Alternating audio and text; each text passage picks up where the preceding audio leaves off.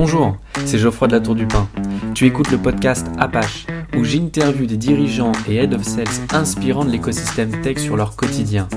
Tu as envie de tout comprendre sur leur stratégie et leur réussite? Tu veux connaître leurs bonnes pratiques et tu as envie d'en apprendre plus sur leur métier? Alors tu es au bon endroit. Apache, le podcast qui vous partage des recettes gagnantes pour accélérer votre business. Bonjour à tous et bienvenue pour un nouvel épisode. Aujourd'hui, c'est Tiffaine Amblard qui est mon invité pour ce nouvel épisode d'Apache. Salut Tiffaine. Salut Geoffroy. Merci d'avoir accepté mon invitation. C'est avec un grand plaisir qu'aujourd'hui nous allons échanger sur un sujet que tu maîtrises tout particulièrement et qui intéresse surtout beaucoup de sales, qui est l'intrapreneuriat et non l'entrepreneuriat. Avant d'attaquer ce sujet, ce que j'aimerais faire, c'est de faire un zoom rapidement sur toi. Est-ce que tu pourrais nous expliquer d'abord ton parcours professionnel? Eh ben, en tout cas, merci pour l'invitation. Je suis aussi ravie d'être ici. Euh, alors, moi, ce que j'aimerais euh, te dire pour commencer, c'est que je viens pas d'un parcours assez classique, entre guillemets. Moi, je n'ai pas fait d'école de commerce. J'ai fait une fac de langue. Donc, j'ai un master en japonais. Euh, donc, à l'époque, en fait, moi, je m'étais dit que j'allais traduire des mangas. Et le hasard a, a, fait en sorte que je me retrouve à Dublin en 2015 dans le cadre de, mon Erasmus, fin d'études. Et euh, en fait, j'ai mis euh, bah, les deux pieds dans le plat de la tech. À l'époque, c'était peut-être pas aussi connu euh, qu'aujourd'hui. Et j'ai rencontré plein de personnes qui travaillaient dans bah, des grosses entreprises, des Google, des Facebook. Et je me suis demandé, bah, pourquoi pas moi finalement? Quels sont les prérequis pour y, pour y travailler? Et j'ai eu la chance d'être recrutée par Oracle. Et j'ai été BDR sur des comptes Enterprise, donc sur des EDF, Areva, etc. j'ai fait ça pendant un an et demi avant d'être recrutée sur LinkedIn par LinkedIn. Et j'ai été sales chez eux pendant, pareil, à peu près un an et demi, deux ans, euh, sur leur solution de recrutement. Et à ce moment-là, en fait, euh, je me suis rendu compte que euh, bah, cas de, commercial me convenait plus particulièrement. J'avais envie de, pivoter, entre guillemets. moi, j'aimais beaucoup l'accompagnement, la formation. Et, et, surtout, en fait, j'avais très envie de rejoindre HubSpot. Alors pour l'histoire un petit peu même perso, j'étais à Dublin à ce moment-là. Je décide de, euh, bah, de changer un peu de vie. Je déménage, je pars à Berlin, en Allemagne, et je vois ce poste de inbound professeur chez HubSpot Academy euh, et qui était disponible euh, à Berlin. Je postule, en quelques mois, je suis recrutée et donc en 2019, novembre exactement, j'ai rejoint HubSpot en tant que la première inbound professeur pour la France. Ok, et pourquoi HubSpot alors, pour te dire, euh, on est en 2015 à ce moment-là. HubSpot, c'est pas du tout euh, la plateforme euh, que l'on connaît aujourd'hui. Hein. C'était surtout un outil d'automatisation marketing. Mais moi, vraiment, du fait qu'à mon avis, j'étais basée à Dublin, j'adorais finalement cette culture d'entreprise qu'ils avaient. J'avais rencontré des personnes qui travaillaient et je trouvais l'outil assez sexy. donc j'ai voulu y travailler pour faire, enfin j'ai voulu faire mon stage de fin d'études là-bas et bah, que j'ai pas eu. Donc extrêmement triste. Néanmoins, j'avais vraiment aimé le parcours euh, candidat et je m'étais dit que euh, bah, un jour, je rejoindrais les effectifs d'HubSpot et donc euh, avec et un aujourd'hui, tu y es. Exactement. Et tu es ancré chez HubSpot. Et bah, ça fait trois ans et demi que j'y suis, très heureuse. j'ai fait plusieurs, j'ai eu plusieurs missions différentes et là, ça fait depuis trois mois maintenant que je travaille sur la partie partenariat de HubSpot. Donc je pense qu'on va pouvoir en parler un petit peu plus tard. Ok. Et, et du coup, tu te, tu te vois où dans cinq ans? Eh bien, écoute, euh, vu que j'ai euh, un grand intérêt pour euh, la transmission, la formation, j'aimerais m'orienter vers un poste un peu plus stratégique ou du moins de management, gérer, gérer une équipe. et pour avoir été BDR, je sais que c'est un métier qui n'est pas simple. néanmoins qui est, qui est, hyper important dans la vie de tout commerciaux aujourd'hui. et donc, pourquoi pas gérer une équipe de BDR ah bah ouais, en vrai, ce serait une belle, une belle opportunité pour toi. Eh ben, on croise les doigts. Et surtout, on va, on va attaquer notre sujet. Mais avant d'attaquer le sujet principal de ce podcast, ce serait quand même de nous définir ce qu'est l'intrapreneuriat. C'est une bonne question. Euh, je vais d'abord commencer par une définition que j'ai trouvée chez Infonet qui nous dit que l'intrapreneuriat, c'est une démarche qui permet à des salariés de mener un projet innovant tout en gardant leur statut au sein de leur entreprise. En fait, finalement, c'est être euh, entrepreneur, mais au sein d'une structure. Ok, être entrepreneur au sein d'une structure déjà établie, c'est-à-dire euh, monter un projet, mais un projet cohérent avec la, évidemment l'entreprise euh, dans laquelle tu travailles déjà. Exactement, un projet euh, innovant. Tu vois, quand je, je cherchais un peu d'autres euh, définitions, il y avait des mots-clés qui ressortaient, donc l'innovation, ça en fait partie. Et en effet, tu es un petit peu chef de projet innovation au sein de ton entreprise. Ok. Non, mais je pense que c'était euh, voilà, assez important de, bien définir ce qu'est l'intrapreneuriat, parce que avant qu'on en parle, tu vois, je, je, confondais l'entrepreneuriat et l'intrapreneuriat. Et c'est vrai que c'est assez, assez, euh, assez cocasse, on se dirait. Mais, euh, mais voilà. Et aujourd'hui, d'ailleurs, comment tu pourrais commencer un projet d'intrapreneuriat dans ton entreprise, c'est-à-dire du brainstorming initial à la mise en place de processus solides euh, alors je pense qu'il faut vraiment euh, l'amener euh, comme une gestion de projet, j'ai envie de te dire classique. L'important pour commencer, c'est vraiment de voir quel est le statu quo. où est-ce qu'on en est aujourd'hui et puis essayer de voir où est-ce qu'on a envie d'aller. Donc tu fais un audit, qu'est-ce qui se passe, euh, quelles sont les ressources que j'ai en place, ressources humaines, ressources financières. Euh, bien comprendre aussi peut-être même ton SWOT, hein, tu vois, tu te fais l'analyse macro et micro. Euh, et puis après, ce qui est hyper important et qu'on a tendance à oublier, c'est de se définir des objectifs SMART, on les connaît tous. Donc il faut que tu aies vraiment de la temporalité, il faut que ce soit mesurable, parce qu'encore une fois, ce qui va être important pour la suite, c'est de voir comment est-ce que, est-ce que ton projet il a été successful ou pas. Euh, je pense que ce qui est aussi important de bien garder en tête, c'est le why. Tu sais, on a tendance à toujours vouloir aller dans tous les sens, j'ai envie de faire ça, comme ça, comme ça. Mais euh, pourquoi? Pourquoi est-ce que en fait, j'ai envie de mener ce projet innovant? Euh, Où est-ce qu'il va nous mener? Et pourquoi à la base, en fait, j'ai eu cette idée-là? Qu'est-ce que j'essaye de challenger finalement? Et puis après, bah, évidemment, il faut se retrousser les manches, donc il faut que tu établisses ton plan d'action. avec pareil, tout dépend de, la manière dont tu aimes travailler. Moi, j'ai besoin de beaucoup de structure. Je trouve que c'est hyper important de te faire un rétro-planning avec des actions alors à la semaine, au mois. Tout dépend aussi de tes objectifs que tu as mis initialement en place. Euh, et tu vois, si tu veux, je peux te donner un exemple. Euh, quand je suis arrivée au sein de, donc, de la HubSpot Academy, euh, j'ai été recrutée pour développer toute la partie francophone de l'académie. et personne ne l'avait fait avant. Là, tu as une grande question qui se pose. Euh, comment est-ce que je vais faire? Quelles sont les ressources que j'ai à ma disposition? Euh, Où est-ce qu'on a envie d'aller? Pourquoi est-ce qu'on a envie d'avoir une HubSpot Academy en français? Euh, Quels sont les objectifs? En termes de mesure du succès, il ben, ne faut pas qu'on oublie qu'il y a un petit peu de business derrière. Donc, quels sont, je sais pas, le nombre de leads qu'on veut générer? Quels sont les sujets les plus importants qu'on veut traiter en premier? Qui vont être les parties prenantes de ce projet, etc. Ok. Et une fois que tu as validé, je dirais, cette étape, euh, comment tu pourrais évangéliser euh, ton projet d'entrepreneuriat auprès de tes collègues et surtout auprès de la direction de ton entreprise pour euh, obtenir du coup leur, soutien? Alors, tu as, beaucoup, beaucoup de choses. comme il y a beaucoup de commerciaux qui nous écoutent, je pense qu'il faut vraiment l'aborder aussi comme tu abordes, tu sais, une gestion de, de contrat ou de vente au sein d'une entreprise peut-être un peu plus conséquente en termes de taille, c'est-à-dire identifier pardon, qui sont tes parties prenantes. Ton champion, euh, ton décisionnaire, celui qui va finalement valider le budget. Euh, peut-être que d'ailleurs ton décisionnaire, c'est pas celui qui va valider le budget. Euh, qui sont les personnes qui vont aussi pouvoir t'aider? Euh, donc ça, tu te fais ton petit mapping de compte finalement, hein, comme on peut faire euh, quand on fait de la vente. Euh, et puis, il faut lancer une sorte de benchmark. Donc une fois que tu as fait ton premier projet, entre guillemets, vu que tu as utilisé des, des, KPIs, que tu as mesuré ton succès, bah, et en espérant que ce soit successful, autrement, à mon avis, il ne faut pas le pitcher auprès de ta direction parce qu'on va te dire, bah non, tant que ça ne génère pas du, des points positifs ou du business, c'est pas très intéressant. Une fois que tu as pu prouver concrètement que oui, c'est pertinent, que c'est hyper bien reçu, que tes clients sont satisfaits, qu'importe quels sont tu sais, les objectifs de ton projet, tu vas voir ton, tes décisionnaires ou ton décisionnaire avec ton champion, main dans la main, et tu vas lui pitcher en disant bah, écoutez, on est parti de là. Grâce à mon projet, on est arrivé là. Et ça, c'est que le début, sachant qu'on était un petit peu euh, mano-mano, on n'avait pas trop de ressources. Imaginez maintenant si on allouait ce type de ressources, où est-ce qu'on pourrait aller?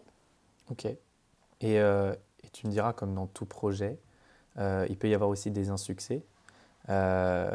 Comment toi, tu pourrais euh, nous, expliquer comment, je dirais, euh, rebondir face à l'échec, surtout dans un projet d'intrapreneuriat, parce que tu, te mets quand même en, je dirais pas en danger, mais c'est quand même ton image qui est en jeu, parce que tu, bosses déjà dans une entreprise actuelle. Donc, euh, je veux dire, voilà, c'est quand même lourd comme projet. Et surtout, comment on pourrait apprendre de ces, de ces erreurs pour améliorer son prochain projet, du coup, son projet futur? C'est une bonne question, sachant qu'il y a quand même plusieurs choses ici à, prendre en compte. Euh, c'est que tout d'abord, en effet, l'intrapreneuriat, c'est quelque chose que tu fais en parallèle de ta mission principale. C'est-à-dire qu'aujourd'hui, n'importe qui peut lancer un, tu sais, une gestion de projet innovante. Euh, néanmoins, déjà, ça te prend plus de temps que ta mission. Si tu euh, réponds plus à tes objectifs principaux, c'est sûr que tu vas te faire taper sur les doigts. Et c'est normal, tu n'es pas payé pour faire de l'entrepreneuriat. C'est quelque chose que tu fais en parallèle de ton activité. Donc, il faut savoir gérer ton temps. donc, premier échec, ça peut être avoir été trop ambitieux. Euh, parce qu'en plus, c'est hyper excitant. Évidemment que tu as envie de t'y mettre à fond parce que c'est ton projet. Euh, ça peut être une manière en plus bah, de te faire un petit peu connaître au sein de ton entreprise, donc d'être promu, euh, d'avoir plus de responsabilités. Donc les enjeux sont quand même assez importants, je trouve. c'est pour ça qu'il faut bien préparer le début de ta gestion de projet en se disant bon, est-ce que une, j'ai les épaules assez solides pour ça? Est-ce que j'ai le temps? Est-ce que j'ai les capacités d'organisation pour le faire également? Et ensuite, je trouve qu'en France, on a, on a une, tu sais, une manière de voir l'échec comme quelque chose de très très négatif. Euh, J'ai pas envie de sortir euh, le, le, bullshit entre guillemets américain, mais en fait l'échec c'est hyper important parce que euh, ce qu'il faut faire c'est comprendre pourquoi ça n'a pas fonctionné, euh, essayer de faire une audite en fait de bah, quelles sont les problématiques qui sont arrivées, pourquoi j'ai eu des bloqueurs, pourquoi est-ce que j'ai pas rendu mon projet à temps, euh, pourquoi finalement c'est un peu mort dans l'œuf, euh, est-ce que c'est parce que j'avais tu vois les yeux plus hauts que le ventre, ou est-ce que c'est finalement bah c'était pas possible parce qu'on n'avait pas les ressources qu'elles soient humaines ou financières ou en termes de temps. donc bien analyser ça et puis finalement l'utiliser comme force ou moteur pour un second projet. Et je veux dire, on, le sait tous, le nombre d'entrepreneurs aujourd'hui qui sont extrêmement euh, qui ont monté des super boîtes, par exemple, ils ont tous coulé euh, plein de boîtes où euh, ils n'ont pas pu aller à terme de toutes leurs envies. Et c'est normal. par contre, je pense que ce qu'il faut faire, c'est pas. Je pense qu'il faut avoir de l'humilité au final et de se dire bon, bah, peut-être que j'ai vu des choses trop, trop, trop grandes. mais par contre, tout n'est pas fini et je vais peut-être pouvoir y arriver. Je vais te donner un exemple pour un petit peu illustrer mon propos. Euh, moi, j'avais très envie de lancer un, bah, podcast euh, quand j'étais à, l'académie, euh, mais on n'avait absolument pas les, capacités budgétaires pour en faire un autre. On en avait déjà un qui était géré par nos commerciaux. Et donc, moi, on m'a dit, on m'a Fed, on va pas allouer autant de ressources, de temps pour un autre podcast alors qu'on en a déjà un. J'entends, fair enough, très bien. Non, moi je suis un petit peu têtue, donc j'ai pas voulu lâcher l'affaire parce que je me suis dit qu'il y avait quand même du potentiel. Moi, ce que je voulais, c'était vraiment mettre en lumière euh, notre écosystème de partenaires en France. On travaille avec beaucoup d'agences aujourd'hui chez HubSpot qui vont faire de l'implémentation de HubSpot, euh, revendre aussi nos solutions. Et on travaille aussi avec des partenaires qui font des intégrations qui créent des applications avec lesquelles on se connecte. Et, euh, et moi, je voulais vraiment créer un podcast autour de ces personnes-là pour leur donner de la visibilité. Donc, on m'a dit non. Euh, mais je me suis dit, il y a quand même des, choses à faire. Et euh, je suis partie à Boston parce qu'on a un gros événement tous les, tous les septembre euh, qui s'appelle Inband, où on avait beaucoup de partenaires francophones qui étaient là et on avait beaucoup de matériel assez chouette parce qu'on faisait des vidéos, etc., dans le, dans le cadre de cet événement. Et donc j'en ai profité pour faire des interviews. Et finalement, j'ai créé une playlist sur YouTube. Et donc la saison 1, je l'ai terminée en novembre l'année dernière. Et là, je suis en train de travailler sur la saison 2. au début, j'avais du mal à des personnes qui veulent intervenir. Aujourd'hui, il y a beaucoup de personnes qui malheureusement sont sur liste d'attente parce que j'ai trop de demandes. Et euh, encore une fois, c'est quelque chose que je fais toute seule, avec maintenant un petit peu plus d'aide. Et donc, bon exemple de, euh, ben, au lieu de se dire, allez, tant pis, on me dit non, on bloque tout, euh, on trouve des chemins un petit peu transverses et on est un peu créatif et généralement, ça fonctionne. Oui, et puis c'est intéressant et surtout, je dirais aussi que c'est en tombant qu'on apprend à se relever. Exactement. petite phrase un peu philosophe. Euh. et euh, une dernière question avant de passer à, la deuxième partie de ce podcast. Euh, comment tu peux développer une culture d'intrapreneuriat au sein de ton entreprise, je dirais, pour encourager l'innovation et surtout la créativité chez les employés? Euh, chez HubSpot, euh, c'est vraiment le cas. Moi, je me souviens quand je suis arrivée en 2019, euh, dans le cadre de ton onboarding, en fait, tu rencontres beaucoup, beaucoup de personnes et bon, bah, tu discutes, essaies de comprendre déjà qui fait quoi, quelles sont tes parties prenantes, comment est-ce que tu vas collaborer avec des personnes. Et souvent, on me disait, oui, mais tu verras sur tel et tel projet, quand tu vas travailler sur des projets, je comprenais pas très, très bien, moi, de, quoi ils me parlaient. Moi, encore une fois, quand tu es commercial, tu as un peu la tête dans le guidon. ta mission, c'est de faire tes chiffres, de, vendre, hein, signer des contrats. Et comme là, sur un poste un peu plus créatif slash marketing, euh, j'avais du mal à comprendre en fait, mais de quoi est-ce qu'il me parle, quels sont ses projets? Et, euh, et, finalement, en fait, par exemple, chez HubSpot, euh, quand on fait des revues de performance, on te demande de mener au moins un ou deux projets transverses. Euh, donc ça fait partie de nos euh, KPIs. Alors c'est pas nos les hard KPIs. Il hein, faut que tu fasses ta performance. Moi, il fallait que je délivre euh, des certifications. donc c'était ça mon mes, mes métriques, en tout, en tout cas du quarter. Mais en plus de ça, si je voulais être sûre d'avoir une promotion, eh ben, il fallait que je gère quelques projets en parallèle. Et donc ça, forcément, ça stimule tes employés parce que ben, si tu as envie d'être promu, si tu as envie de t'élever dans ta carrière, il faut que tu mettes en place des projets. Et ça, c'est, tu sais, c'est think out of the box. Et souvent, au maman m'avait dit, et j'aime bien cette mentalité-là, demande pas la permission, au pire tu t'excuseras. J'avoue, c'est pas mal. C'est pas mal. Et surtout se démarquer des autres. Exactement. Et puis, moi, je trouve que d'un point de vue même euh, de, pour l'entreprise, c'est hyper intéressant parce que du coup, tu cloisonnes pas tes employés dans des silos. Tu as des personnes qui sont extrêmement créatives de base. En plus, tu leur demandes de l'être. Donc, euh, ils ont, et en plus, ils n'ont pas peur de se lancer. Et comme au final, tes premiers projets, tu les lances avec zéro budget, ou avant de, gérer euh, du budget, il faut que tu fasses un énorme, une énorme charte de projet, que tu le pitches à beaucoup de parties prenantes. En fait, eux, ils prennent pas beaucoup de risques, avec finalement beaucoup de résultats qui sont très, très positifs. Mmh. Et c'est vrai que, euh, et ça, ça se voit partout, dans toutes les entreprises. On est, enfin, je dirais, dans les très grosses entreprises, les salariés sont, tu l'as dit, On leur dit, en fait, tu as un objectif, tu l'atteins et tu te tais, en fait. Et ça, c'est le problème. Parce que ces gens-là, je pense euh, sincèrement qu'ils ont des idées, je dirais, plus qu'innovantes pour l'entreprise. Et c'est avec les salariés qu'on peut aider euh, l'entreprise à évoluer, à atteindre des, sommets si on, le souhaite. Et, euh, je dirais même que, soit dans la vie pro ou perso, on doit surmonter des obstacles qu'est-ce qui te permet de. Enfin, c'est ce qui va nous permettre aussi de nous rendre plus forts, mais euh, je dirais euh, quels sont les, les, obstacles courants à l'entrepreneuriat et surtout comment les, les surmonter? Eh bien, je dirais en effet des personnes qui n'y croient pas, et ça c'est euh, mais c'est le même principe quand tu es entrepreneur, c'est que toi tu crois à fond à ton projet et tu as des personnes qui n'y croient pas.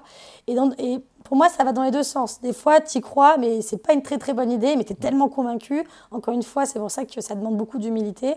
Euh, voilà, parfois, en fait, ton idée, elle est pas si bonne que ça.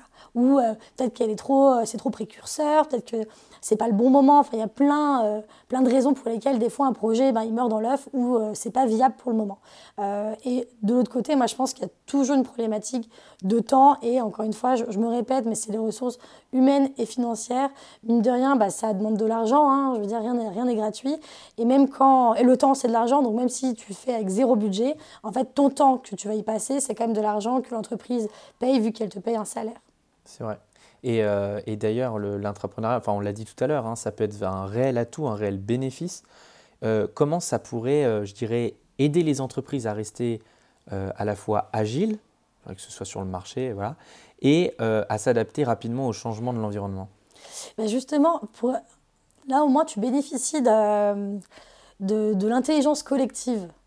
Euh, et, c'est un mot qui est assez à la mode, mais finalement, euh, c'est hyper important parce qu'au lieu de te baser sur, euh, je sais pas, quatre personnes qui vont prendre des décisions, ou alors de faire appel à des agences externes, je dis pas que c'est pas bien, c'est juste qu'en fait, euh, tu peux aussi bénéficier de l'intelligence collective de tes employés, qui, qui est une mine d'or, hein, euh, et en plus qui sont déjà finalement payés euh, bah, par toi, vu que c'est ton entreprise, c'est tes salariés, et, et, ensemble, en fait, qui peuvent mettre en place plein de nouveaux, plein de nouveaux process, plein de, nouvelles, plein de nouvelles idées, plein de nouveaux, encore une fois, projets innovants.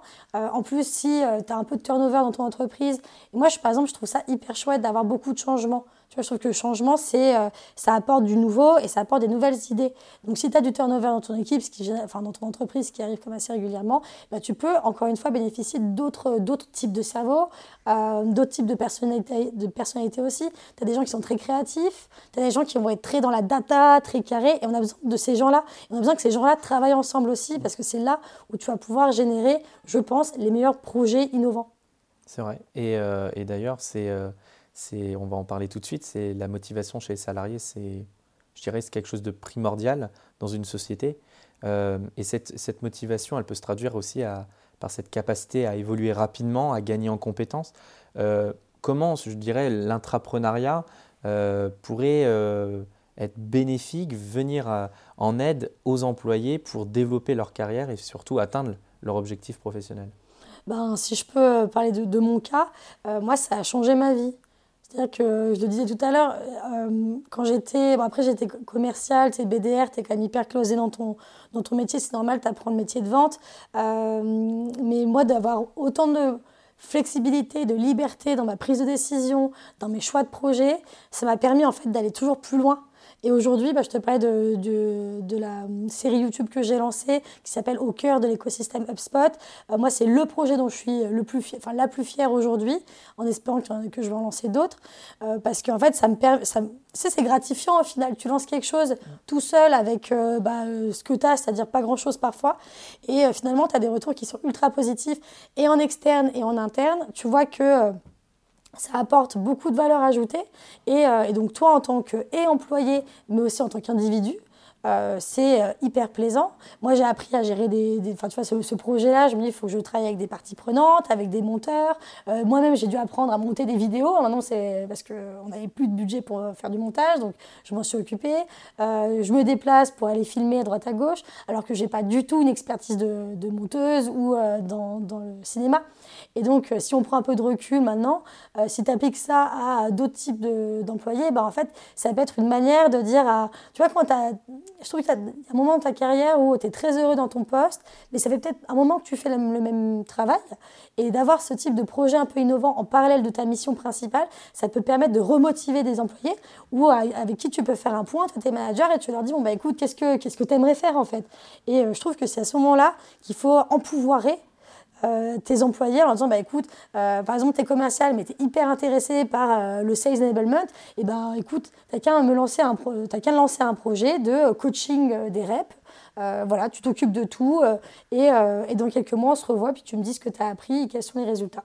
Et là, en tant qu'employé, tu vas dire, bon, bah écoute, c'est super, je continue à bosser, mais entre guillemets, on m'a donné cette carotte de me faire confiance, me donner des responsabilités, me laisser carte blanche sur un projet. Et je veux dire, au pire des cas, ça fonctionne pas, bon, bah c'est pas grave, tu recommences ta mission et puis tu, tu feras un autre projet plus tard. Mmh. Et c'est vrai que je suis tout, tout à fait d'accord avec toi. Et le fait de responsabiliser un salarié, ça le permet de le mettre aussi en confiance parce que ça prouve que ce qu'il fait euh, au sein de l'entreprise euh, est bénéfique pour l'entreprise, qu'on lui fait confiance, euh, que c'est quelqu'un qui est capable de prendre des décisions. Parce que, bon, bah, je veux dire, monter un projet intrapreneurial, voilà, ça demande pas mal d'aptitude.